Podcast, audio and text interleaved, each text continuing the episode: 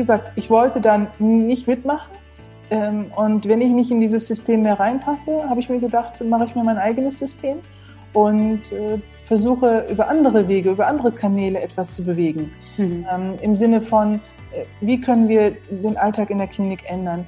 Äh, oder viel vorher gedacht, was kann ich an mir selber ändern, dass ich lockerer werde, entspannter werde, smarter werde, ja? Denn wir lernen von hauptsächlich Männern und wir eignen uns auch deren Strukturen an während dieser mhm. Zeit. Das ist ja normal. Ne? Wenn du ein Kind bist äh, nimmst du die äh, Bewegungen und Formen deiner Mutter oder deines Vaters an. Und bei uns Assistenzärzten ist es halt der Chef oder Oberarzt oder je nachdem. Hallo und herzlich willkommen bei Einfach Gesund Leben, deinem Podcast mit dem besten Mix aus ganzheitlicher Medizin, Ayurveda, Yoga und Ernährung. Mein Name ist Dr. Jana Scharfenberg und ich freue mich sehr, dass du heute hier wieder mit dabei bist. Du hast es gerade gehört. Das Intro hat eine andere Person gemacht, eine andere Stimme. Und das ist die liebe Dr. Dilek Gürsoy.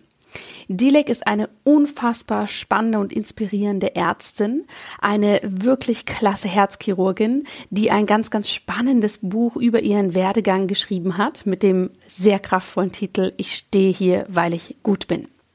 Und Dilek habe ich für meinen neuen Podcast Transform Medicine, wo es darum geht, dass wir selber in unsere Gesundheit kommen, dass Ärztinnen und Ärzte in ihre Gesundheit kommen und neue Lebens- und Arbeitsmodelle kennenlernen dürfen. Für diesen Podcast habe ich sie interviewt. Und diesen kleinen Ausschnitt habe ich hiermit hergebracht, weil er einfach so unglaublich kraftvoll ist. Wenn dich die ganze Podcast-Episode interessiert, dann schau mal in die Show Notes. Dort habe ich dir den Podcast Transform Medicine verlinkt.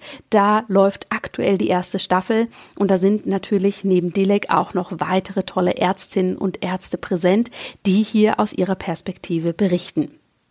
Apropos Transform Medicine. Ich habe darüber ja in den letzten Monaten und Wochen sehr viel gesprochen im Newsletter, auf Social Media und natürlich auch im privaten Austausch. Und hier habe ich auch noch News für dich. Denn wenn du diesen Newsletter jetzt zum Erscheinungsdatum anhörst, dann hast du das Glück zu erfahren, dass die Transform Medicine Association ihre Türen geöffnet hat. Die Transform Medicine Association ist eine neue digitale Plattform, auf der sich Ärztinnen und Ärzte der neuen Generation nicht nur austauschen können, vernetzen können untereinander, sondern tatsächlich auch für sich feststellen können, wie möchte ich eigentlich arbeiten, wie möchte ich eigentlich Medizin vermitteln. Das bedeutet, wenn du Ärztin oder Arzt bist, schau unbedingt vorbei, denn du kannst dich hier nur noch bis Freitag, den 5.3. anmelden. Dann machen wir die Türen erstmal zu. In dieser ersten Runde profitierst du natürlich davon, Gründungsmitglied zu sein. Das heißt, du bekommst einen Spezialpreis. Auf dich warten ganz tolle Workshops. Wir haben einen super Beirat, der dich hier auch unterstützt und natürlich noch viel mehr. Schau da gern mal vorbei. Ich freue mich, von dir zu hören. Der heutige Podcast hier im Einfach gesund Leben Format ist natürlich nicht minder spannend. Ich spreche heute mit Nathalie Schiffers de Jong über ein ganz wichtiges Thema. Und zwar über das Thema Care-Arbeit und wie wir das besser mit Ayurveda meistern können. Du erfährst in diesem Interview, was Care-Arbeit eigentlich ist, was die sogenannten Care-Situationen darstellen und warum hier vor allem Frauen privat und wie auch beruflich von betroffen sind und was wir tun können, um eben nicht nur zu geben, sondern auch zu nehmen und hierbei den Ayurveda nutzen können, um in unsere Balance zu kommen. Natalie bringt hier einen ganz spannenden Hintergrund mit denn sie kommt selber aus der Pflege, sie kennt sich damit aus, was hier Menschen, die wirklich als Pflegefachkraft tätig sind, nicht nur ja für Situationen haben, sondern auch Herausforderungen und sie kennt natürlich auch die Situation zu Hause als berufstätige Mutter. Sie erklärt uns, wie sie hier für sich selber irgendwann das Steuerrad herumgerissen hat, wie sie für sich den Ayurveda nicht nur ganz persönlich hat kennenlernen dürfen, sondern ihn heute auch ganzheitlich in ihre Arbeit integriert. Du darfst dich auf ein spannendes Interview freuen und ich wünsche dir jetzt ganz viel Spaß dabei. Ja, und dann sage ich heute im Podcast ein herzliches Willkommen zu einer wunderbaren Frau. Wir kennen uns jetzt auch schon eine Weile. Wir kennen uns hauptsächlich virtuell. Ähm, ja, begleiten uns auch schon gegenseitig quasi eine Weile. Und das ist die liebe Nathalie Schiffers de Jong. Nathalie, wie schön, dass du heute hier bist. Hallo liebe Jana und vielen lieben Dank, dass du mich zu diesem Podcast eingeladen hast. Ich freue mich da zu sein. Absolut. Ich habe mich schon die ganze Zeit auf das Gespräch gefreut und bevor wir reinstarten in unser heutiges Thema, stell dich doch gern mal selbst vor, wer bist du und was machst du? Okay, also ich bin Nathalie Schiffers de Jong. Ich bin 43 Jahre jung, lebe mit meiner Familie. Dazu gehört mein Mann, meine beiden Kinder im besten Teenageralter von 16 und 19 am Niederrhein, kurz vor den Niederlanden. Ich mhm. bin von, sag mal, Geburt an Krankenschwester. Also ich habe meinen ersten Ausbildung habe ich als Krankenschwester 1997 mein Staatsexamen abgelegt und habe danach meine Kinder erzogen und bin nach einem großen Umzug und nach einem Einschnitt in meinem Leben wieder zurück in meine Heimatstadt gekommen. Und dort habe ich eine Ausbildung zur Pflegedienstleitung gemacht und bis März letzten Jahres, also März 2019, eine Leitung in einem ambulanten Pflegedienst gehabt. In dieser Zeit habe ich tatsächlich angefangen, mich für Yoga zu interessieren, habe dann im letzten Februar, also Februar 2020, eine Ausbildung an einer staatlich anerkannten Schule für Ashtanga-Yoga abgeschlossen. Das Ganze ging mhm. drei Jahre.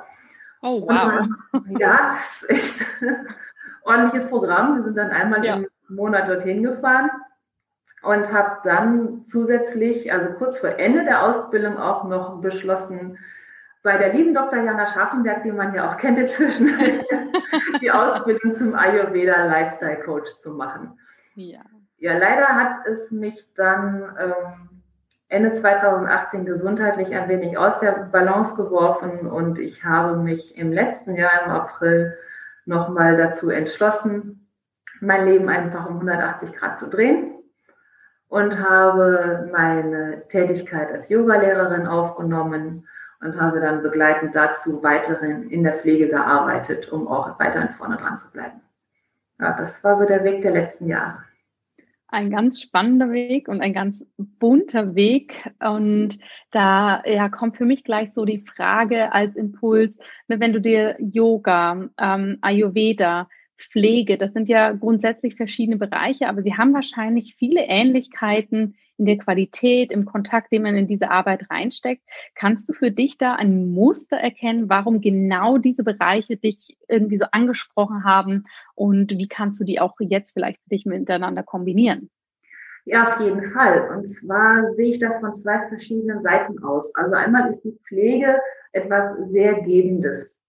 Das ist immer so, dass die Pflegekraft von sich aus, auch nicht nur Pflegekräfte, auch Mütter in den Situationen für ihre Familie oder wenn jemand jemanden Angehörigen hat, der gepflegt werden muss, müssen ja nicht nur Fachleute sein. Aber sobald die sehr viel geben, vergessen die leider sehr schnell für sich selber auch wieder nährend zu sein oder ihre Tasse oder ihr Glas wieder aufzufüllen.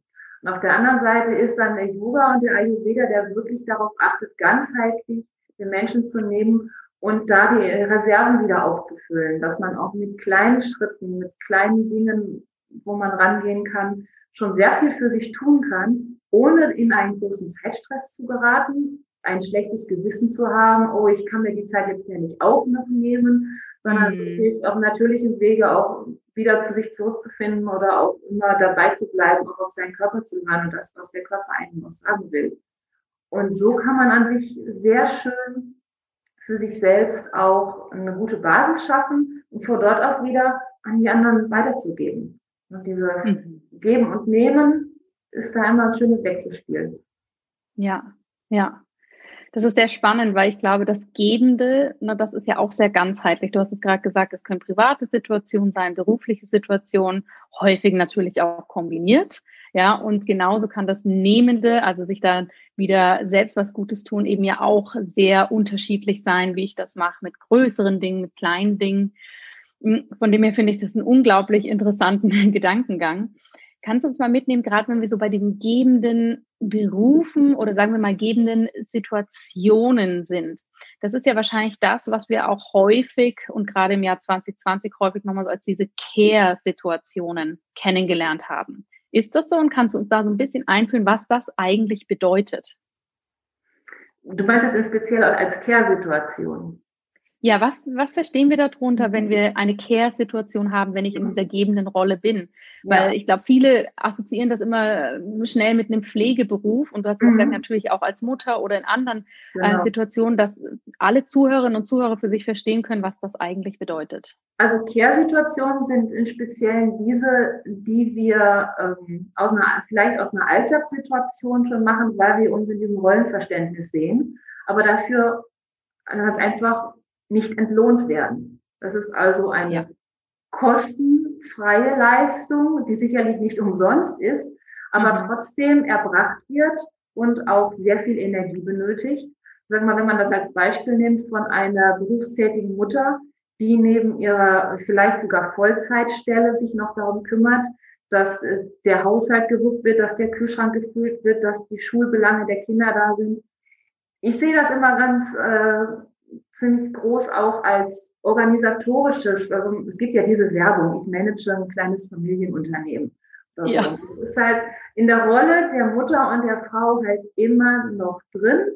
Hm. Und es ist auch ein langer Weg, um dort rauszukommen. Und da ist natürlich auch wieder, da sind wir als Frauen natürlich auch gefragt, uns selbst zu organisieren. Aber das ist es ja, diese ganze große Organisation, die dahinter steckt, den Überblick, den haben wir.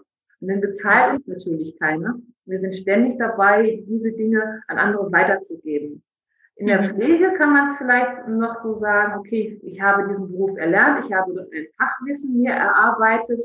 Im Idealfall habe ich einen guten Arbeitgeber, der dafür auch entsprechend entlohnt. Allerdings kommen wir dann auch gerade in 2020 in die große Situation der Überstunden. Das ist auch wieder eine, eine Energie, die wir rausgeben, also Geld gegen Zeit die wir selten sofort entlohnt bekommen und noch schlechter als Freizeit wiederbekommen. Also es ist ja. nicht, nicht zu unterschätzen, wie viele unbezahlte Überstunden und auch in diesen fachlichen Bereichen auch zusammenkommen. Also das ist ein Ungleichgewicht, das in diesen Care-Situationen immer wieder herrscht. Ja. Mhm. Wie siehst du das mit der gesellschaftlichen Anerkennung? Werden aus deiner Sicht eben diese Care-Situation adäquat, zumindestens, wenn wir jetzt sagen, das Finanzielle ist das eine, was nicht vorhanden ist oder was ein, aus meiner Sicht auch nicht ausreichend vorhanden ist. Ich finde, Pflegekräfte werden nicht adäquat entlöhnt.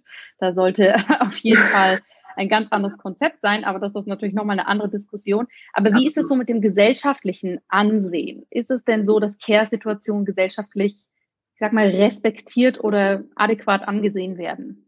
Wir sind sicherlich auf einem Weg, aber der Weg ist noch ein langer. Ich habe sehr oft auch in meiner Leitungstätigkeit gehört, ähm, ach ja, pflegen kann ja jeder. Ne, als ob jeder mal eben einen Waschlappen in die Hand nehmen kann und Oma ne, beim Duschen zu helfen. Das kann nicht jeder. Mhm. Und auch in den äh, häuslichen Situationen, als ich selber auch als Ehefrau und Mutter, es wird irgendwie vorausgesetzt, dass die Frau das macht. So dass dass sie den Überblick behält. Und vielleicht sind wir Frauen auch so, die sagen, naja, wir können das halt, dann machen wir es einfach und dann weiß ich, dass ich es erledigt habe.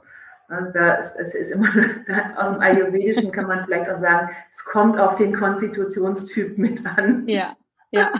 Und ich bin da auch, äh, ich kenne mich selber auch, ich bin auch jemand, die gerne da die Fäden in der Hand hält und weiß, dass gewisse Dinge erledigt werden. Und dadurch kam ich tatsächlich auch in die Situation eines, ich sage mal, Burnouts, mhm. zumindest an den Randbereich dessen, weil ich da zu wenig auf mich geachtet habe und meine Bedürfnisse zu weit hinten angestellt habe.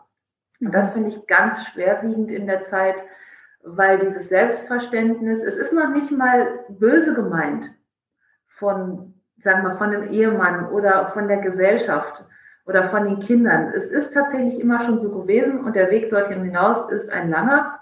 Mhm. Und ich finde, es lohnt sich diesen auch zu Absolut. Ja. Ja.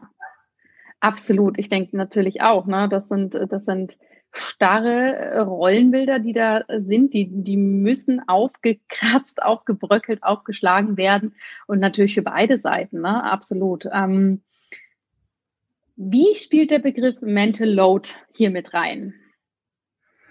Oh, das ist ein ganz spannendes Thema. Da habe ich vor kurzem auch noch ein interessantes Interview gehört frag mich jetzt bitte nicht, wie die Redakteurin, äh, wie die äh, Autorin heißt. Es gibt dazu ein Buch. Mental Load ist tatsächlich ein, ähm, ein Überbegriff genau dieser Situation, dass wir Frauen, sei es nun auch vielleicht auch aus einer genetischen Situation heraus, Beispiel, wir machen den Kühlschrank auf, wir haben den Überblick, weil der Mann findet die Butter nicht, aber ich sage mal, die steht hinten links hinterm Joghurt. Oder wenn ich irgendwie den Raum verlasse, nehme ich sofort das, äh, die Tasse mit, um sie in die Spülmaschine zu räumen. Wir haben halt genetisch den Überblick. Der ist einfach da. Und dieses Gesamtpaket als Dauerbelastung zu haben, sich für alles verantwortlich zu fühlen, mhm. das ist dieses, äh, diese Überlastung, die dann irgendwann passiert. Um auch da den, äh, ja, wenn man da ansetzen will, muss es tatsächlich dahin gehen, dass man sich Aufgaben in der Familie, ob nun kleinere Kinder oder größere Kinder, dass man die bespricht und die auch wirklich jedem Einzelnen zuteilt. Und nicht nur als ja. Chefin von allem morgens guckt und dann Aufgaben verteilt, weil man das ja vorher durchgeplant hat, sondern dass jeder weiß, was er zu tun mhm. hat, um die Belastung, sagen wir mal, im Kopf der, der Frau, der Mutter einfach auch mal mhm. zurückzunehmen. Dass sie weiß, darum brauche ich mich nicht kümmern, das ist schon und kann das ja abschieben. Also man kann auch sagen, delegieren in dem Moment, ne? Mhm. So, dass jeder seinen eigenen Aufgabenbereich hat. Und das auch, muss ich auch von mir selber sprechen, fällt mir auch nicht leicht. Mhm. Dann nochmal ja. hinzugehen, auch in die Diskussion zu gehen und mit den Einzelnen zu sagen, so, das ist jetzt deine Aufgabe. Und gerade bei Teenagern muss man immer wieder nochmal dran, um mal, ne, und auch, auch, auszuhalten, wenn mal was nicht erledigt wird. Ich glaube, das ist sogar noch schlimmer. Ja. Ja, ja, und ich glaube, das ist total spannend, dieses Aushalten und dann aber auch sagen, ja. es ist dann auch okay so, ne? Dann, dann ist das halt ein anderer richtiger Weg sozusagen, ja. Ähm, das, das ist auch immer so meine Übung, dass ich mir denke, also wenn ich die Aufgabe abgehe, dann muss mir in dem Sinne aber auch das Outcome egal sein, ja, ob das Kind jetzt mit halt dreckigem Mund in die Kita geht oder nicht. Das ja. ist aber wirklich eine Übungssache. ähm, aber ich glaube, es ist unglaublich wichtig, weil du hast es am Anfang gesagt, ne? Ähm, es wird häufig so von dieser Doppelbelastung gesprochen, aber eigentlich finde ich, haben wir ja eine Triple, Quattro, keine Ahnung was Belastung. Ne? Es ist ja nicht nur Beruf und Familie, sondern da spielen ja noch tausend andere Faktoren mit rein. Was ich in diesem, in diesem Zusammenhang ganz spannend finde, das sind jetzt Dinge, die sind nicht neu, aber ich glaube, 2020 hat ja sehr viel an die Oberfläche gebracht, sehr ja. viel in dem Sinne auch nochmal in starken Kontrast gebracht und ja, demaskiert irgendwo. Was ist so dein Eindruck von der Situation mit deiner, mit deinem Fachblick darauf? Ähm, was hat die Care-Situation, was hat der Mental Load, wie hat sich das in 2020 gezeigt? Also ich glaube, dass 2020 tatsächlich nochmal ähm, einen Schritt zurückgebracht hat, weil sehr schnell die Frauen, also so wie ich das mitbekommen habe, sich sehr schnell vielleicht sogar haben drängen lassen, wieder alles zu übernehmen. Nach dem Motto, ich bin ja sowieso zu Hause, dann kann ich ja auch gleich die Wäsche ansetzen, bevor ich ins Zoom-Meeting gehe. Dann kann ich noch eben schnell das Essen aufsetzen und vielleicht sogar noch die Einkäufe erledigen, bevor ich die Kinder aus der Kita abhole. Und danach mache ich noch die Hausaufgaben. Also auch im Familienbereich habe ich das auch erlebt, dass mhm. ähm, dort ein, eine Frau in Managementposition zu Hause geblieben ist, mehrere Meetings hat, ein Team geleitet hat und gleichzeitig drei Kinder im Kindergarten- und Grundschulalter mit Homeschooling versorgt hat, während der Mann aufgrund seiner Situation, seiner Arbeitssituation das Haus verlassen musste. Und mhm. ich habe dann zwischendurch mit ihr telefoniert. Sie sagte, ich weiß noch nicht mehr, wann ich das letzte Mal gegessen habe. Mhm. Und dann ist natürlich einfach dann zu sagen, na ja, dann muss jetzt zwischendurch mal Pausen einbauen. Und ich glaube, äh, gerade in den ersten drei Monaten, die wir mit der Corona-Phase erlebt haben, war das das Schwierige überhaupt. Und dann kommen wir jetzt langsam wieder aus dem Loch heraus und werden wieder zurückgeworfen. Also im Moment sind es, man kann schon sagen, Gott sei Dank, die Schulen und Kitas noch offen. Und ja. Dass es so bleibt. Und die Frage ist, was wir daraus lernen können. Mhm ich hoffe, wir lernen was daraus, dass wir auch tatsächlich sagen, ich brauche jetzt meine Zeit und vielleicht, wenn ich selber nicht auf die Idee komme oder selber nicht sehe, wie ich mir diese Zeit nehmen kann oder was ich da tun kann, dass ich mir da Hilfe hole. Dass ich da ja. ganz klar sage, okay, wo ist denn jemand, der mich unterstützen kann oder der mir die Möglichkeiten aufzeigt, dass ich mich nicht selber verliere in der Situation und wie ich mich da aufstellen kann. Hm. Ja, absolut. Und da kann man ja wirklich auch ganz spannende Dinge lesen. Ne? Ich glaube, es kamen ja wirklich Berichte raus, dass 2020 ähm, weniger Frauen Fachartikel eingereicht haben, Studien abgeschlossen haben, als es vorher so war und vor allem die Zahl von den Anträgen oder ne, Publikationen bei den Männern gleich geblieben ist. Und das ja. ist ja natürlich sehr interessant. Ja, und genauso genauso wie du sagst, wie viele Frauen haben dann zu Hause ausgearbeitet und haben dann wirklich alles geschmissen. Sicher auch einige Männer, absolut, es geht ja uns hier nicht drum, ja, nicht schlecht zu machen. Ausnahmen bestätigen ganz, die Regeln. Genau, Ausnahmen bestätigen die Regeln, aber ich denke auch, es hat ganz viel hochgebracht.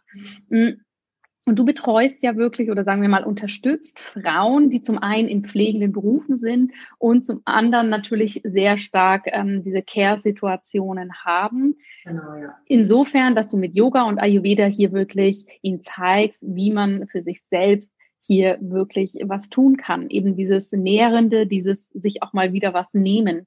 Lass uns mal teilhaben. Was sind so deine allgemeinen Erfahrungen und Tipps, wie das jeder für sich selbst machen kann. Und erzähl uns auch gerne mal ein bisschen, wie du da deine Frauen unterstützt, mit denen du zusammenarbeitest. Ja, gerne. Also es gibt so Kleinigkeiten, die man immer wieder mit reinbauen kann. Natürlich kann man sagen, ich gehe regelmäßig in eine Yogastunde. Das ist oftmals ein Weg, den ich bei meinen Schülerinnen auch erlebe, dass sie sich zumindest morgens oder abends eine Stunde oder anderthalb freischaufeln können. Das ist so der erste Weg. Darüber hinaus kommt man aber sehr oft ins Gespräch, was kann ich denn noch machen? Und dann gucken wir uns immer so die Situation an, ja, was fällt dir denn gerade leicht? Und aus Ayurveda-Expertise, das, das schöne Wort Morgenroutine ist ja mittlerweile mhm. auch in aller Munde. Aber da habe ich die Erfahrung gemacht, dass gerade das sehr gut einbaubar ist in so einen Morgenablauf weil es sehr viel Automatismus auch mit sich bringt. Also so als Beispiel aus meinem, wenn ich aufstehe, wird sofort das Wasser aufgekocht, das, was ich nachher trinken möchte. In der Zeit ähm, werden die Katzen gefüttert, werden die Schulbrote geschmiert, dann hat es Trinktemperatur. Idealerweise habe ich dabei schon das Ölziehen gemacht. Mhm. Das muss man sich so ein bisschen ein paar Tage vielleicht angewöhnen, aber nachher läuft das wie Zähneputzen im Schlaf ab und man hat schon unglaublich viel für sich getan, ohne wirklich viel extra Zeit sich vom Tag abknapsen zu müssen. Ja. Das macht für viele Mütter in der Situation auch schon eine Menge aus. Und in meinem Online-Kurs habe ich da tatsächlich super viele Rückmeldungen bekommen, dass sie genau das am besten mit einbauen konnten. Und dann natürlich Meditation hilft natürlich immer. Man muss ja nicht gleich mit einer halben Stunde anfangen. Die ersten fünf hm. Minuten ruhig hinsetzen, die Atmung beobachten, bevor ich überhaupt erstmal ans Handy gehe, um dort die ersten Nachrichten zu checken. Ne, das ist tatsächlich immer die berühmte Social-Media-Falle, in die wir schon mal geraten, dass man sich sagt, okay, morgens vielleicht fünf Minuten weniger Instagram, aber dafür fünf Minuten ja. konzentriertes Atmen. das hilft schon mal ganz gut. Ne? Mhm. Ja. Mhm. ja, und das ist, glaube ich, auch das, oder diese konkreten kleinen Sachen sind die, die wirklich unterstützen, weil hier lebt es auch bei so vielen Menschen, dass dann wenn man eh schon in so einer Überlastung ist, eh so viel im Kopf hat, dann ist ja allein die Vorstellung, jetzt muss ich das auch noch managen und ja. reinquetschen und machen, erzeugt ja meistens mehr Stress, ja, als wenn man da wirklich sagt, okay, dann lasse ich es bleiben. Und ich glaube auch für Menschen jetzt, die hier im Podcast zuhören und sagen, ja, okay, Morgenroutine habe ich schon mal gehört, das ist jetzt für mich nichts Neues. Nein, genau dann, wenn wir das noch nicht für uns machen und vor allem noch nicht so umsetzen, dass es für uns einfach easy und total automatisch ist, dann ist es, finde ich, nochmal wichtiger, dass wir zu den vermeintlichen Basics zurückgehen und sagen, die machen wir. Ne? Vielleicht kennst du das im Yoga auch. Mir geht es immer so, wenn ich in eine Yogastunde gehe, ähm, und der Yogalehrer sagt, heute machen wir mal wieder die Basics, dass ich innerlich dann als Peter-Mensch immer erst so denke, oh nein, nicht die Basics, die kenne ich doch schon. Und jedes Mal baff erstaunt bin, wie viel Neues ich lerne. Also ich sage zu meinen Schülern auch immer, die sich so gerade aufraffen, überhaupt hinzukommen, ich sage, ähm, es ist natürlich nicht einfach, aber du wirst nie bereuen, überhaupt hier gewesen zu sein. Du nimmst immer mhm. irgendwas mit aus der Stunde. Und ja. mein Motto ist dann ja auch nur kein Stress. Ja, sei es mhm. äh, in dem, was man macht. Es muss nicht sieben Tage perfekt laufen, ähm, auch sei es in der Ernährung, da neigen wir Frauen ja auch mal ganz gerne dazu, uns den Kopf drüber zu zerbrechen, dass wir heute Abend die Pizza gegessen haben. Aber auch da gibt der Ayurveda ja wunderbare Möglichkeiten, ja. das Ganze ein bisschen auszugleichen und auszubalancieren, ohne dass man gleich indisch kochen muss, äh, drei verschiedene mhm. ähm, Konstitutionstypen in der Familie mit zu vereinen, um den Kindern ein gesundes Essen mit an die Hand zu geben. Also da ähm, kann man schon mal tief durchatmen und auch das ist ja. gerade ein ganz wichtiger Punkt. Das äh, Atmen, Raum schaffen und auch mal locker lassen zu können. Also das äh, Finde ich schon sehr ganz, wichtig. Ganz wichtig, ja. Was sind denn so deine drei absoluten Self-Care-Tipps oder Routinen, die du neben der Morgenroutine, neben dem Atmen täglich für dich integrierst? Also ich bin natürlich als Ashtangi in meiner Yoga-Praxis mit verhaftet. Mhm. Also da muss ich zugeben, bin ich auch äh, tatsächlich, äh, da kommt äh, Kapha Pitta wieder durch, ziemlich stabil. Das mache ich gerne. Also da wird noch was fehlen. Ähm, dazu kommt, dass ich, ähm, ja, was mache ich denn danach noch? Das muss man in meinen Tagesablauf so durchgehen. Also wenn ich merke, dass es für mich sehr stressig wird, was ziemlich schnell und einfach umzusetzen ist, abends vorm Schlafengehen mit warmem Sesamöl die Füße zu massieren. Hm. Gönnen, ja.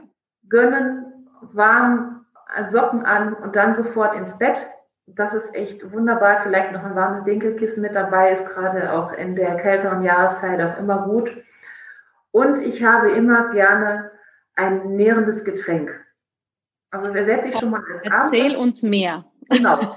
Zum Abendessen habe ich selten mittlerweile Hunger. Also meine größte Mahlzeit ist mittags auch. Da habe ich also mich ziemlich an die ayurvedische Tagesroutine auch gewöhnt. Mhm. Also äh, mit den Essenspausen zwischendurch auch dass der Körper sich entlasten kann. Und abends habe ich im Moment relativ wenig Hunger, sodass ich mir den Luxus eines, äh, einer guten Latte gönne. Sei es nun eine Kurkuma-Latte oder ich mache es relativ basic, Mandelmilch mit ein, zwei Teelöffel Ghee, ein bisschen Zimt und Kardamom mit rein. Das entlastet den Körper nochmal und hilft auch nochmal ein bisschen, ja, soll man sagen, zu entschlacken. Ist ja auch so ein geflügeltes Wort. Mm. Man hat trotzdem was Warmes im Bauch. Und das ist für mich so ein wunderschöner Ersatz für die übliche halbe Tafel Schokolade auf der, Couch. Auf der Couch. Das mhm. darf vielleicht auch mal ein warmer Kakao sein mit ayurvedischen Gewürzen, der mich dann ganz äh, gut runterbringt am Abend auch und mittlerweile auch zum, zum Ritual geworden ist, ja. ja. Schön, ja, das ist spannend, was du sagst. Ich habe mir das tatsächlich jetzt so in den dunklen Monaten auch angewöhnt, dass so, wenn abends dann alles leise und still wird in der Wohnung und ich gebe es zu, häufig sitze ich abends dann doch nochmal am Computer und arbeite was. Das hat aber tatsächlich auch mehr damit zu tun, dass ich für mich festgestellt habe, dass ich dann das auch entspannter erledigen kann. Ja. Ne? Und wenn ich mir dann da nochmal eine halbe Stunde, Stunde nehme und dazu meinen ayurvedischen Kakao, das ist für mich wirklich so, so, jetzt ist der Abend da, jetzt geht der Tag zu Ende. Das ist auch so mein Ritual. Wie, wie nett, dass du das auch so hast. Schön. Rituale sind halt auch so wichtig. Es sind auch so schöne Angelpunkte, wo man auch weiß, so eine kleine Zuflucht, ja. zu ja, komm, äh, ich habe zwar einen stressigen Tag, aber damit kann ich nochmal runterkommen und der Körper gewöhnt sich ja auch daran, wenn man immer so Regelmäßigkeiten ja. einbaut. Ne? Total, total. Ja. Und ich finde es so spannend, weil das, äh, ne, gerade diese Rituale, das bringt uns ja auch sehr viel wieder eigentlich irgendwie in unsere Kindheit zurück, weil Kinder haben ja diese star äh, starke Kafferkomponente in sich und lieben ja auch Rituale. Sie lieben es zu wissen, was kommt.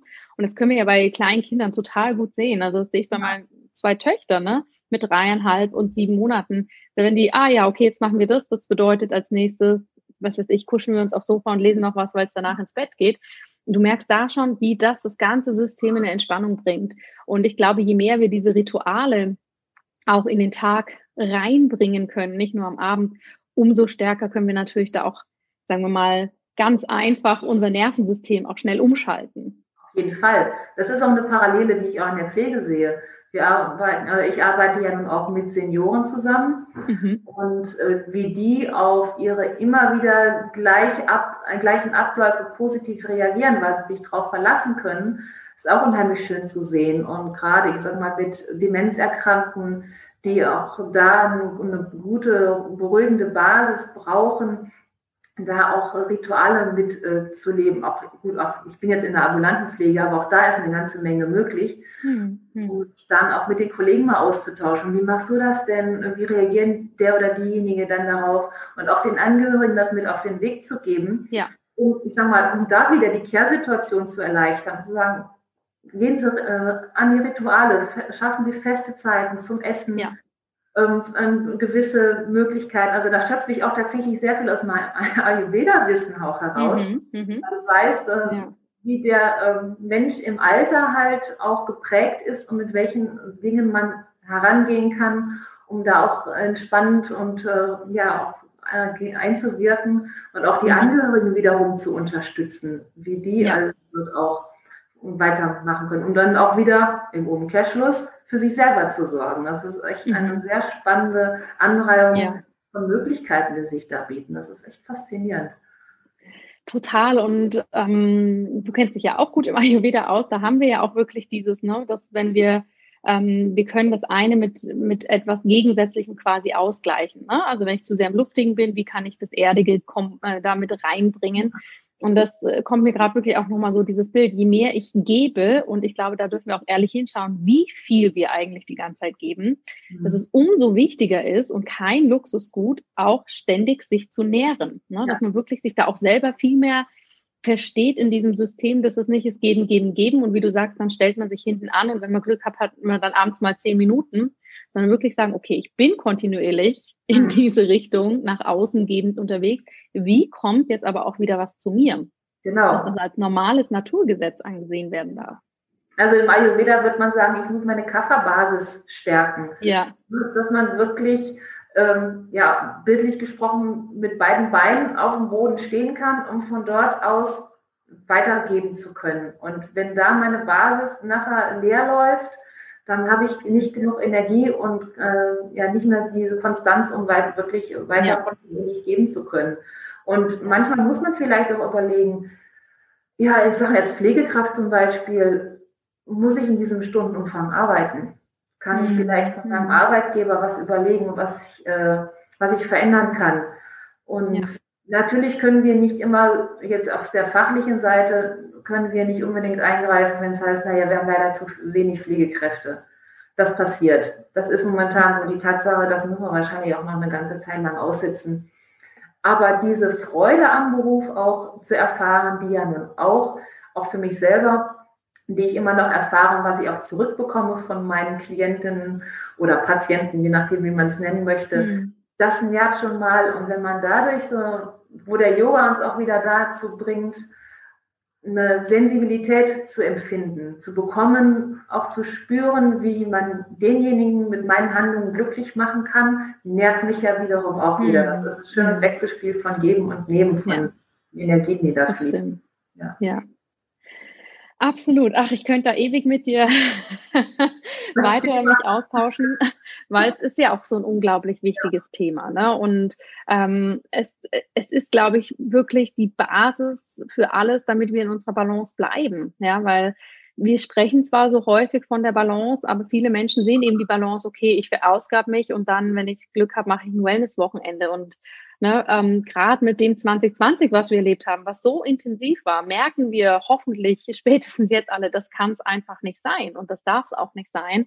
Ähm, deshalb bin ich auch sehr dankbar für die Arbeit, die du da machst. Und ähm, kannst du uns mal mitnehmen? Wie unterstützt du denn aktuell ganz konkret Menschen da eben in ihre Balance zu kommen, dieses Geben und Nehmen für sich einzuordnen? Und mit wem arbeitest du wie zusammen? Also ich ähm, bin momentan dabei, auch off und online mein Angebot anzubieten. Also ich bin dort in meinem Arbeitgeber, das ist die Caritas, ist ja nur ein verbreiteter mhm. Arbeitgeber.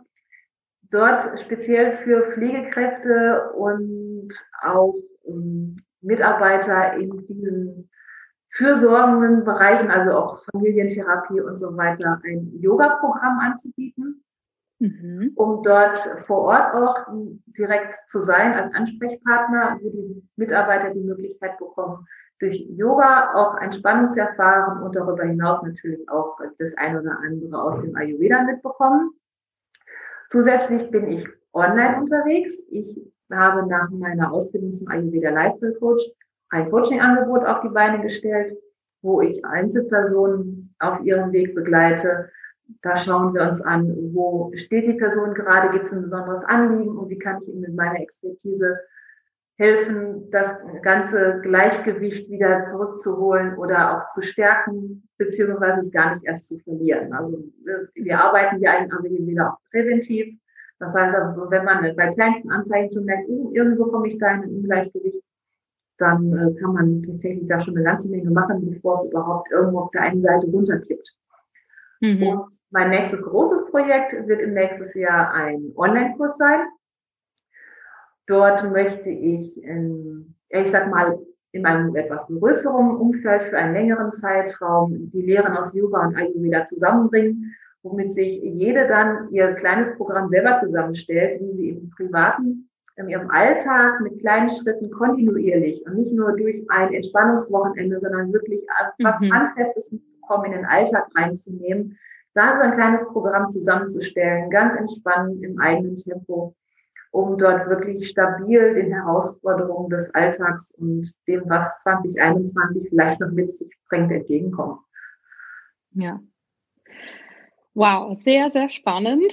Viele verschiedene Wege. Ich glaube, ähm, was habe ich jetzt vor kurzem gelesen? Eben Hybridangebote, ja, ist das neue Wort oder Unwort unserer Zeit, offline, online, ja. der Mix. Aber das ist natürlich auch unsere, unsere Zukunft und äh, wie schön, dass du da natürlich ganz, ganz viele verschiedene Menschen mit erreichen kannst. Hm, wir sind jetzt fast am Ende unseres Interviews. Gibt es, liebe Nathalie, von deiner Seite noch was, was du gerne noch ergänzen möchtest, was dir noch wichtig ist, dass die Zuhörerinnen und Zuhörer das noch mitnehmen, um unser Gespräch rund abzuschließen? Ja, also mir ist immer ganz wichtig, was ich auch meinen äh, Klienten mitgebe. Sei dir selbst bewusst, ne, achte auf dich, und ähm, es ist immer so ein geflügeltes Beispiel. Im Flugzeug setzen wir auch zuerst die Sauerstoffmaske auf, wenn es zu einer Krise kommt. Also sich selber wichtig nehmen, Zeit für sich nehmen und auch ja, zu spüren, wenn es vielleicht irgendwo mal kritisch wird. Das, äh, ich weiß, was muss man auch lernen, aber rechtzeitig Hilfe suchen und nicht erst, wenn es zu spät ist. Die Erfahrung habe ich ja selber nun auch gemacht dass ich tatsächlich einige Zeichen ignoriert habe und auch niemanden hatte, der da sensibel mal mich beiseite genommen hat und gedacht hat, mal, hm, du tendierst da gerade in eine etwas falsche Richtung, wie geht's dir eigentlich? Ja, und da die mhm. eine Sensibilität zu entwickeln, ist es sicherlich nicht einfach und vielleicht für viele auch, die sagen, ja, ja, die ist jetzt, die ist jetzt gut, die sagt das jetzt mal so einfach. Mhm. Aber ich habe durch meine Erfahrung, die ich so gesundheitlich selber gemacht habe, doch gespürt, wie ich mit Yoga und Ayurveda wieder zurück in mein Gleichgewicht gefunden habe. Und ich weiß, dass es möglich ist.